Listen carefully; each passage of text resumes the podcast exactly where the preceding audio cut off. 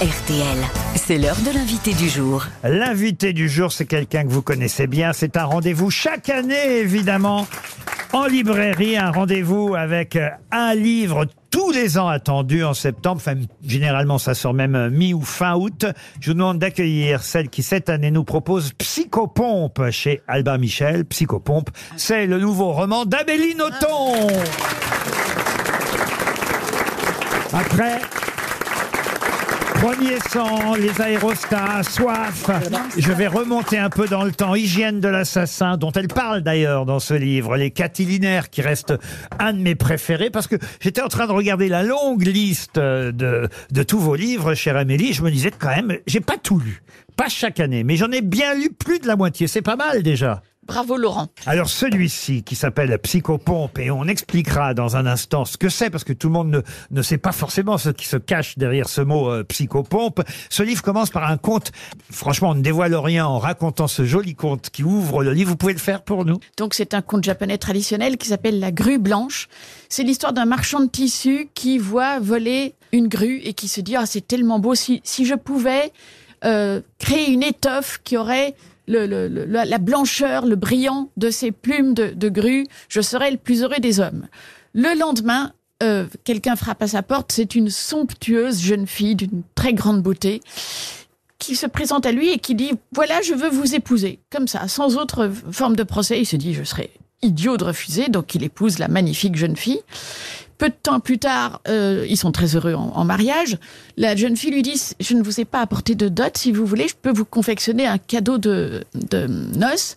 Pour cette raison mettez s'il vous plaît un atelier à ma disposition il fait ainsi et peu après la jeune fille lui apporte une étoffe absolument somptueuse qui fait furieusement penser à la blancheur et au plumage de la grue.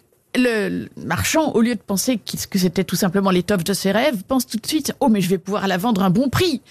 Et il va tout de suite la mettre à son magasin et il en tire un prix exorbitant.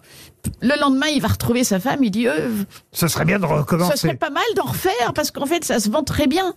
Et chaque fois l'épouse se retire dans son atelier et apporte une, une, une étoffe toujours aussi somptueuse, mais bon, ça, ça se vend formidablement bien. Les, les prix doublent tous les jours. Le marchand fait des affaires d'or, mais il voit que son épouse perd sa santé. Elle devient peu à peu verdâtre. euh, elle Ah se oui. met à tousser. Ça va plus du tout. Mais le, le marchand se voit bien qu'il abuse un peu, mais il peut pas s'empêcher. Il fait des tellement bonnes affaires, donc euh, il continue à demander à son épouse de refaire cette, cette étoffe magnifique. Et un jour, il peut pas s'empêcher, il va regarder euh, par la, la- la- le trou de la serrure. Bon, c'est au Japon, donc il n'y a pas vraiment de serrure, donc ça, ça, finalement, il entrouvre la porte et C'est assez joli. Je peux, je peux lire exactement ce que vous écrivez parce que j'adore ce moment, ce passage.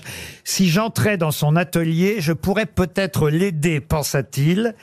S'il avait vu clair en lui, là c'est le- la, la narratrice qui parle, s'il avait vu clair en lui, il aurait su qu'en fait il voulait découvrir ses secrets de fabrication avant son décès imminent. C'est terrible. c'est terrible. Et en ouvrant donc la porte de l'atelier, qu'est-ce qu'il voit? Il voit une s- superbe grue blanche qui est en train de s'arracher les plumes et qui les glisse dans le mi- métier à tisser. Donc en fait, il avait épousé La une- grue. Il il avait épousé la grue qui Il y a avait pas pris mal l'apparence. d'hommes qui font ça. Oui. Mais vous avez raconté tout le livre là du coup Non, c'est pas du tout. C'est les deux premières pages. C'est l'ouverture. C'est Ah. c'est l'ouverture, c'est les cinq premières J'avais pages. l'impression que vous aviez raconté la fin et tout. Je dis mais faut pas faire ça. C'est les cinq premières pages du livre. Et, et ça, ça- ce livre s'ouvre effectivement par un, un, un conte, un conte qu'on vous racontait vraiment quand vous aviez 4 ans. Voilà, ce que ma nounou japonaise me racontait au Ah c'est Japon du, quand c'est j'étais du, c'est du plagiat du coup. Ce Eh n'est ben que voilà. l'ouverture, ça explique pourquoi les oiseaux sont devenus euh, Si important dans votre si importants dans ma vie. Parce que c'est ça. Vous parlez beaucoup des oiseaux, dans la première partie plus particulièrement.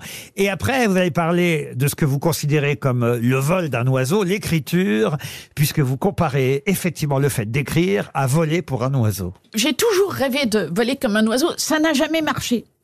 Mais euh, obscurément, je suis devenu écrivain et au bout d'un certain nombre d'années d'écriture, je me suis aperçu qu'à certains moments d'écriture, eh bien, je volais. C'est en fait le but de l'écriture, c'est d'arriver à ce moment où, vous savez, quand on écrit, on est dans le vide. C'est très effrayant d'écrire. Euh, eh bien, on vole. C'est pas grave, on maîtrise la situation, on vole.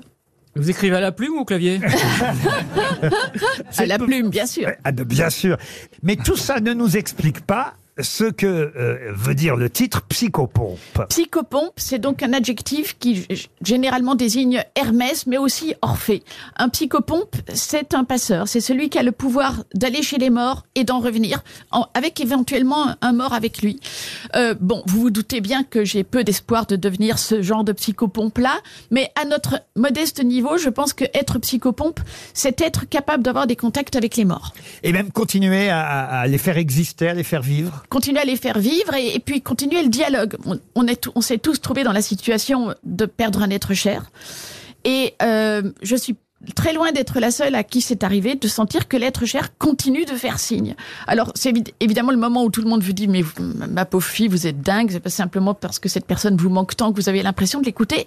Je prétends que non parce que par, par exemple dans le cas de la mort de mon père, il y a eu un tel dialogue qui a commencé avec lui, qui était tellement saisissant, qui, d'autant plus saisissant qu'il n'avait pas commencé avant sa mort. C'est comme si mon père avait attendu d'être mort pour commencer à me parler. Et je reconnaissais sa voix et il me disait des choses que je ne pouvais pas savoir.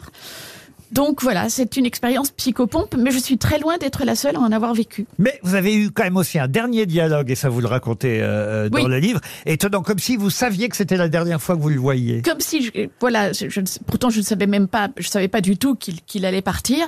Mais la dernière fois que je l'ai vu, c'était à Bruxelles et je suis allée lui dire au revoir. Et je lui ai dit au revoir papa, je t'aime. Et je me suis dit pourquoi je lui dis ça? J'ai jamais dit ça, c'est pas du tout le style de la maison de dire ça. Et il répond au revoir Amélie, je t'aime. Je dis c'est dingue. Je lui dis que et il me répond la même chose alors qu'on s'est absolument jamais dit ça de notre vie. Et en fait, je ne savais pas que c'était notre nos adieux. Qu'est-ce que c'est que réussir sa mort ou la rater, alors, selon vous, Amélie Nothomb? Alors, la ratée, je, je, j'en- sais rien, je, je n'en ai pas eu d'exemple, mais je trouve que mon père a extraordinairement bien réussi sa mort.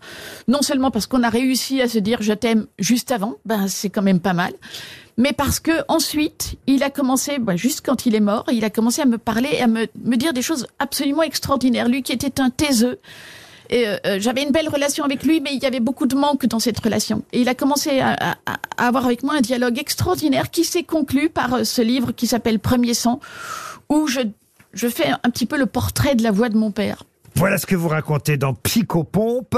Écrire, c'est voler. Voilà pourquoi on parle beaucoup d'oiseaux. Euh, et c'est vrai qu'après tout, c'est joli cette idée de la plume pour écrire, parce que Oui. euh, euh, Gazan, en voulant plaisanter, au fond, est au cœur du sujet. Il est au cœur du sujet. Et puis, le- le- dans toutes les religions, dans toutes les mythologies, il y a des psychopompes. Et dans, très, très souvent, le psychopompe est représenté par un oiseau. C'est vrai aussi chez nous avec le Saint-Esprit, qui est le psychopompe des chrétiens, où le, le- le Saint-Esprit est représenté par euh, une colombe. Est-ce que vous savez imiter les oiseaux? Malheureusement, non. Mais puis, de toute façon, il y a des tellement grands champions qui sont les, les chanteurs d'oiseaux, qui sont ces formidables artistes qui, qui imitent incroyablement le chant des oiseaux. On en a eu euh, il y a pas longtemps. On, a- on apprend des noms d'oiseaux, c'est le cas de le dire. Euh, euh, des- dans, dans votre Oui. livre, euh, comment s'appelle cet oiseau crépusculaire? L'engoulevent oreillard. Ça, ouais. c'est l'oiseau auquel je rêverais de m'identifier. C'est une espèce de petit dragon, comme ça, qui a un vol incroyable. Et en plus, qui fait peur. Moi, j'ai toujours rêvé de faire peur. Malheureusement, je n'ai jamais fait peur à personne. Et il y a quelqu'un qui ne fait pas peur ici et qui lui n'imite pas les oiseaux, mais euh, on croit que parfois euh, il, y a, il y a de drôles d'oiseaux dans ceux qui l'imitent. Aujourd'hui, c'est un plaisir que de vous avoir aux grosses têtes, Amélie Nothomb, mais j'espère que vous avez été invité à la grande librairie. Vous l'avez faite déjà? J'ai déjà fait la grande librairie. avec Augustin Trapenard? Avec Augustin Trapenard. Le voici. Bonjour et bienvenue euh, dans la Grande Librairie, une émission où, où j'invite des gens plus talentueux que moi pour qu'ils m'écoutent parler. Alors Amélie, une question motarode. Est-ce que pour vous écrire est une catharsis animée par le désir linéaire d'une pulsion freudienne, hétéroclite et néanmoins absconde d'une pensée moderne et un tantinet surfait? Ou alors vous vous êtes dit, avec tous ces acteurs belges, il me reste plus qu'à écrire pour prendre de l'oseille aux Français? c'est la fin de l'émission. La semaine prochaine, je recevrai Philippe Croison pour son autobiographie intitulée J'avoue, j'ai dû prendre un nègre. Amélie Nothomb, Franck Ferrand avait envie de vous rencontrer. Oui, euh, oyez, oyez, euh, jante dame euh, et euh, et jante. On est aux grosses têtes. Hein. Alors, euh, voici Je vous le confirme. le moment de vous narrer l'histoire de la romancière Amélie Nothomb, qui, je le précise, pour nos jeunes auditeurs, n'est pas mercredi dans la famille Adams. Fabienne Claire Noton naît au sein d'une famille de la noblesse belge noblesse. Oh, j'ai chaud. Oh, fille d'un père diplomate, elle grandit entre le Japon, la Chine, New York et l'Asie du Sud-Est, ce qui lui donne l'énorme avantage de ne pas se taper l'accent belge. Amélie passe l'agrégation et envisage une carrière d'enseignante avant de se rappeler qu'elle aime bien manger tous les jours et aussi qu'elle tient à la vie. hein. Amélie sort son premier roman en 1992 et enchaîne alors au rythme d'une sortie par an, tel Jack Lang pour faire la fête de la musique. En 2005, la romancière intègre même le musée Grévin et se transforme donc en cire, tel Jack Lang encore une fois. Vous pouvez applaudir Marc-Antoine Lebray, que vous retrouverez tout à l'heure dans RTL. Bonsoir. Vous aimez les grosses têtes? Découvrez dès maintenant les contenus inédits et les bonus des grosses têtes accessibles uniquement sur l'appli RTL. Téléchargez dès maintenant l'application RTL.